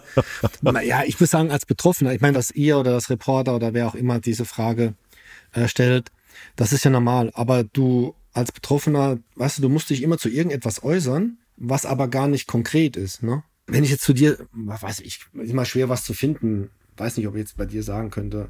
Was würdest du sagen, wenn die ARD kommt und fragt, ob du Tagesthemen oder die Tagesschau sprechen darfst oder was auch immer? Und dann kannst du ja schlecht. Eigentlich kannst du dir erst dann Gedanken machen, wenn dich der Intendant angerufen hat und gesagt hat, Herr Hellmann, möchten Sie das gerne machen? Weil du machst dir jetzt keine Gedanken darüber. Ich würde es dir sagen. Die Tagesthemen würde ich nicht machen, die Tagesschau auch nicht. Ja, vielleicht wäre es bei dir Wetten das oder sonst irgendwas. Äh, aber du weißt, was ich meine. Du, du wirst ja etwas gefragt, was aber gar nicht auf dem Tablett liegt. Ja, Wetten das, dass du mir das zutraust, das ehrt mich sehr. Vielen Dank, Stefan. Noch ein paar persönliche Sachen. Ähm, ich habe viel gelesen ähm, über deine Oma oder oh. auch über deine Mama, die ähm, dich auch nochmal äh, in England vor dem äh, Wembley-Spiel, glaube ich, angerufen hat. Ähm, eine schöne mhm. Geschichte, wie ich finde. Ähm, war noch nicht so die ganz große Handyzeit. Äh, 96 war der Abend vorm. Ich pack nebenbei was aus, weil ich vielleicht etwas zeigen kann. Ähm, war nebenbei natürlich schon im Tunnel drin. Ich wusste, dass ich spiele im Halbfinale gegen England, in England, im Wembley. Da bist du schon im Tunnelblick und interessierst dich nicht für so viele Sachen. Der Vater hat angerufen, hat dann gesagt, bei den Zitaten bleibe ich dann ein bisschen im Dialekt. Ähm, Bub, mir trägt da ganz fest die Daumen, das ganze Dorf äh, trägt da mal die Daumen und das wird schon gut, ne? Und dann sagt er zu mir, die Mama will nur mit der sprechen. Aber meine Mutter, die hat sich im Fußball nie eingemischt und nie mit mir über Fußball gesprochen. Deswegen habe ich gesagt, oh Papa, pff, muss jetzt nicht sein. Und Bub war sie schon am Telefon. Und dann hat sie gesagt, Bub, das ist dann auch ein Hinweis, damals war ich 33, ne, und du bleibst aber dann auch immer der Bub. Bub, ich han in der Zeitung gelesen, die Queen kommt morgen beim Spiel vorbei. Das ist, soll nicht despektierlich klingen, aber das interessiert dich in dem Moment so als Spieler nicht wahnsinnig, weil ich wusste auch wirklich nicht. Und dann habe ich gesagt, jo Mama, es ist gut. Dann hat sie gesagt, nee, das ist nicht gut. Ich habe in der Zeitung gelesen, die Queen kommt vorm Spiel runter und gibt jedem von euch die Hand. Und das wusste ich wirklich nicht, dass die, dass geplant war, dass die Queen kommt und uns begrüßt. Und da habe ich nochmal gesagt, ja, ist gut, Mama. hat gesagt, nee, das ist nicht gut. Wenn die Frau dir die Hand gibt, dann machst du ganz tiefe Verbeugung. Das war, das war für meine Mutter das Wichtigste vor dem Halbfinale gegen, gegen England. Also es spielt keine Rolle, ob du gewinnst oder verlierst. Hauptsache, du hast dich tief genau, verbeugt vor der Queen. Warte mal, ob ich dieses Foto relativ schnell finde, weil die Geschichte kannten die natürlich beim DFB. Schau dir das an. Ja, ich sehe eine, ich sehe eine tiefe Verbeugung, die Hand der Queen, Stefan Kunz, und ich glaube, du hast deine Mutter sehr glücklich gemacht, wenn ich dieses Foto jetzt richtig beschreibe. Ich muss dazu sagen, ich schlag fast mit der Stirn auf die Hand von der Queen. Ja, ja. Ja, und, also, und dann so unterschiedliches Fußball. Meine Mutter ist dann praktisch vorm Endspiel oder vor dem Halbfinale schon durchs Dorf und hat, hat gesagt, habt ihr gesehen, mein Junge ist ein guter Kerl, ist gut erzogen. Und mein Vater halt nach dem Spiel hat gesagt, ja, guck mal, hat ein Tor geschossen, Elfmeter verwandelt. So ist es halt dann auch manchmal familienintern. Unterschiedliche Interessen. Ja, aber wenn man, ich finde, wenn man ja beides zusammenbringt, also den, den Respekt vor anderen Menschen, das hatten wir ja ganz am Anfang schon, und ähm, die Queen, ähm, das ist ja so, als würde jemand auf dem Mond landen, wenn man dem mal die Hand äh, schütteln darf, denke ich. Äh, und dann ist es auch noch gut ausgegangen. Also es war im Prinzip ähm, ein Top-Tag für deinen Papa ja, und für deine Mama. War auch nicht so schlecht. Sozusagen. Deine, deine, Oma wird auch oft zitiert und dann kommen wir vielleicht nochmal so ein bisschen ähm, dahin zurück, wo du herkommst und wie sehr dich das geprägt hat. Ähm, ich fasse das jetzt mal so ein bisschen grob zusammen. Also es ist völlig egal, wer du bist und welche Titel du hast. Am Ende äh, kannst du mit so einer Trophäe auch nirgendwo einkaufen. Ähm, wie sehr hat dich das geprägt? Dein Vater war Kicker, hast du schon gesagt. Äh, deine Mama hat auf dich aufgepasst, dass du auch äh, der Queen vernünftig die Hand schüttelst. Deine Oma hat dir auch ähm, richtig gute Ratschläge gegeben. Wie war das? Das, das sorgt ja für eine gewisse Art von äh, Bodenhaltung und ich äh, muss dann auch nochmal gerne Fritz Walter und, und, Ottmar und Horst Eckel und auch äh, Werner Liebrich mit dazu nehmen, äh, weil die waren ja auch Weltmeister und ähm, es gibt, ich finde, es gibt eine gesunde und positive Art des Demuts. Das ist für mich kein schlechtes Wort, sondern das ist, das ist für mich sogar eine, eine ausgezeichnete Charaktereigenschaft, wenn einer die richtige Portion Demut zeigt vor seinen Erfolgen, vor, vor dem, was er erreicht hat, ähm, vor den Schwierigkeiten des Lebens, vor anderen Menschen. Ähm, also mir hat es geholfen, dass ich da im Grunde genommen nicht so richtig abgehoben habe. Ähm, oder halt dann auch Menschen um mich rum hatte, ich war ja äh, auch die ersten drei Jahre meines Profi-Daseins, war ich ja auch noch Polizist parallel. Das heißt, auch dort haben mich dann die Kollegen, wenn es schlecht lief, aufgebaut und wenn Stefan anfing zu fliegen, haben die mich auch schnell wieder runtergeholt. Also dieses Umfeld, das, das, das, war, das war schon wichtig. Und wie gesagt, die haben mir nichts abgenommen, haben mich in jede Schlacht reingeschickt, aber haben mir immer das Gefühl gegeben, dass sie hinter mir stehen. Und ich glaube, das verkörpert man dann letztendlich auch irgendwo. Es gibt ja auch noch andere äh, Top-Sportler, denen man das auch so nachsagt. Und damit, finde ich, kannst du natürlich in manchen Bereichen dann als Vorbild auch dienen und kannst dann auch sagen, pass auf, es ist nicht die Rolex-Uhr und es ist nicht ähm, der riesen Mercedes oder sonst irgendwas, was, was dich definiert, sondern letzten Endes sind es die Werte, die du verkörperst und auch dein eigenes Selbstwertgefühl. Und die du wie an deine Kinder und deine Enkel weitergibst? Kinder ist ja jetzt schon vorbei, ne? Die sind äh, schon äh, 34 und, und 36. Ähm, an die Enkel ist es ein bisschen schwieriger, weil du bist ja nicht mehr erziehend. hm, sondern du bist Oma und Opa.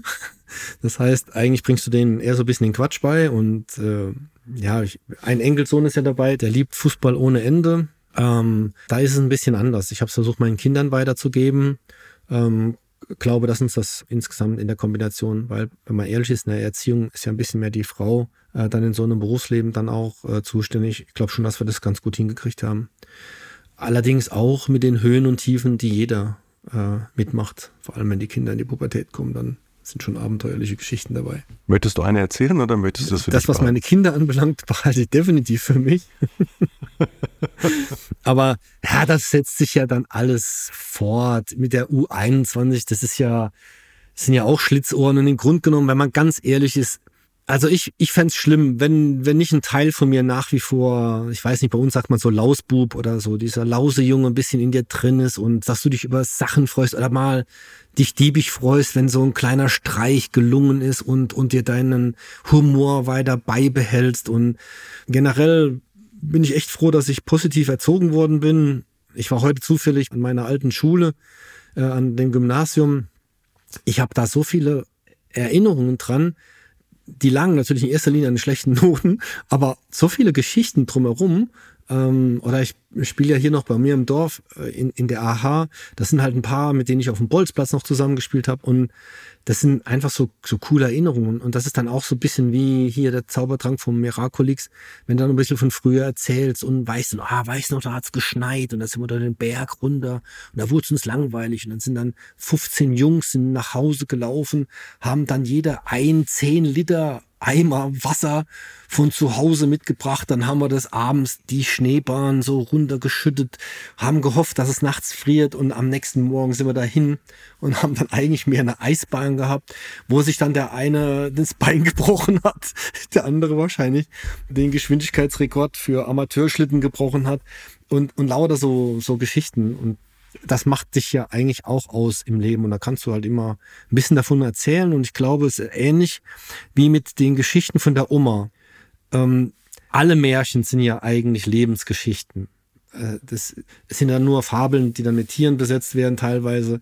Aber im Grunde genommen sind es ja nur Geschichten aus dem Leben. Und wenn da die Oma so eine Geschichte erzählt hat, dann hast du auch immer zugehört und die bleiben auch irgendwie so im Kopf dann auch drin. Und wenn du das dann nachher selber umsetzt, und deine eigenen Geschichten erzählen kannst, finde ich, ist das immer so der beste Ratgeber, die man dann Kindern oder Jugendlichen oder wem auch immer mitgeben kann. Also zusammengefasst, bleib wie du bist und nutze trotzdem deine Chancen, würde ich jetzt mal so drunter schreiben. Ja, und Entwicklung das, ist mir schon wichtig. Ne? Ich, ja, total. Ja, ja. Ich finde, mh, mm, bleiben wir mal bei dem Zusammenhang von eben. Ich glaube, dass heute immer noch ein paar Leute denken, ähm, wenn sie mich nur als Spieler kannten, boah, der, das war aber auch ein, ein, ein Vollpfosten. Ne?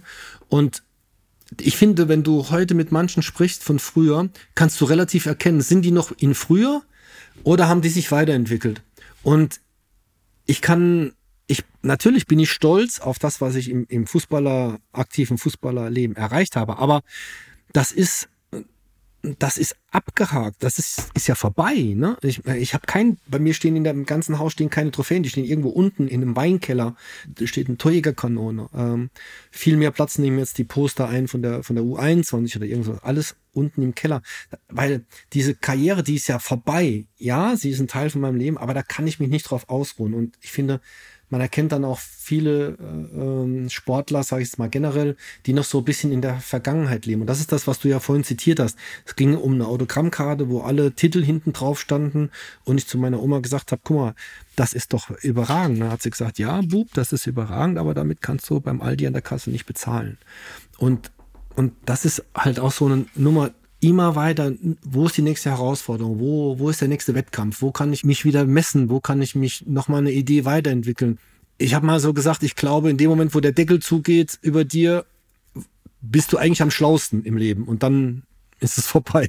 Und deswegen ist es cool, wenn du relativ viele Sachen äh, vielleicht dann auch weitergeben kannst. Ja, aber das ist ja gut, wenn man drüber nachdenkt. Also ich glaube, ähm, alle, die das jetzt hören oder gehört haben, äh, sind der festen Überzeugung, ähm, dass du nicht in der Vergangenheit lebst, sondern im Hier und Jetzt und dir viele gute Gedanken um die Zukunft machst. Ich glaube, dass deine Eltern sehr stolz auf dich sind, weil du so bist, wie du bist und auch den Bundespräsidenten mal gewählt hast in der Bundesversammlung und dann mit der Bundesversammlung. Stimmt das muss ja natürlich auch noch. Nicht? Stimmt Schön, nicht? dass wir das auch noch aufklären können, genauso wie mit den Oh. 25 Spielen. Ich war eingeladen zu dieser ähm, Wahl, wo ja dann jeder äh, noch einen zivilen Bürger äh, benennen kann, der da mitwählen kann. Ja. Äh, damals war der Rudolf Scharping Ministerpräsident von Rheinland-Pfalz und hat mich dann nominiert, aber ich war nicht dort. So eine schöne Geschichte, Stefan. Mist. Ja, aber ist ja auch so, ich hatte mit Kurt Beck zu tun, ähm, ich hier im Saarland, äh, wir haben Peter Müller gehabt, äh, jetzt haben wir die Anke Rehlinger, das sind ja auch unterschiedliche Parteien. Ähm, also ich halte mich da parteipolitisch, halte ich mich komplett raus, weil ich auch sagen muss, dass ich da gar nicht so richtig festgelegt bin, sondern mir immer alles genau anschaue, um zu überlegen, wen findest du denn gut. Und manchmal ist es ja auch durchaus eine Person, die man gut findet, die aber dann vielleicht aus deiner Sicht nicht in der richtigen Partei ist oder sowas. Und dann versuche ich mich da rauszuhalten. Aber das stimmt wirklich so nicht ganz. Ich war nominiert, war, bin, aber- bin aber nicht hin. Dann ziehe ich das zurück. Dann ende ich sozusagen mit dem Satz. Mit einem Rückzug. Das kannst du nicht. Nein, Gar nicht. Dass du im Hier und Jetzt lebst, ähm, dass du dir viele gute Gedanken um die Zukunft machst, dass ich äh, sehr froh bin, dass wir beide so ausführlich gesprochen haben, Stefan. Danke. Kompliment zurück. Ähm, wir haben jetzt ein bisschen Einblick bekommen in äh, das, was dich bewegt hat als Spieler, äh, als Trainer, als Vater, als Opa, ähm, im In- und im Ausland und äh, freuen uns sehr, wenn wir dich wiedersehen, auf welchem Posten auch immer, der für dich eine Weiterentwicklung bedeutet. Danke für die Zeit, Stefan Kunz. Gerne, Sebastian. Das war Spielmacher. Spielmacher. Der EM-Talk mit Sebastian Hellmann. Eine Produktion von 360 Media. Neue Folgen gibt es alle zwei Wochen donnerstags. Überall, wo es Podcasts gibt. Ich dachte ja, wir machen einen Podcast zusammen, Joko, und dann ähm, hängen wir einfach ab, einmal die Woche, unterhalten uns ein bisschen lustige Alltagsbeobachtung, manchmal politisches Ja. Take, dies, das, Feierabend. Was stattdessen passiert, ich muss Sport machen. Schöne Naja. Scheiße. Auf eine gewisse Art und Weise ist es aber auch abhängend. Ne? ja gut, ähm, das ist aber so, so eine Entwicklung, die man natürlich nicht kommen sieht, wenn man einen Podcast beginnt, wo man aber, wenn man einen Podcast hat, wie wir beide, der jeden Donnerstag erscheint äh, und Sunset Club heißt, sehr dankbar darüber ist, dass zum Beispiel ein Gast wie Kai Pflaume sagt, hast du nicht Bock auf eine Klimmzug-Challenge? Ja, und jetzt mache ich seit zweieinhalb Monaten, trainiere ich Klimmzüge. Bald ist es soweit. Die große Auflösung, habe ich es geschafft, einen Klimmzug zu schaffen. Also habe ich es geschafft, ihn zu schaffen. Und die Laune ist im Keller bei mir, außer natürlich, wenn wir uns unterhalten miteinander. Aber den Rest der Zeit, den ich nicht mit dir Podcast mache, mache ich ja Sport. Ja, äh, schaltet doch einfach ein und hört rein. Wir würden uns sehr freuen. Und wenn es euch nicht gefällt, sagt es bitte keinem.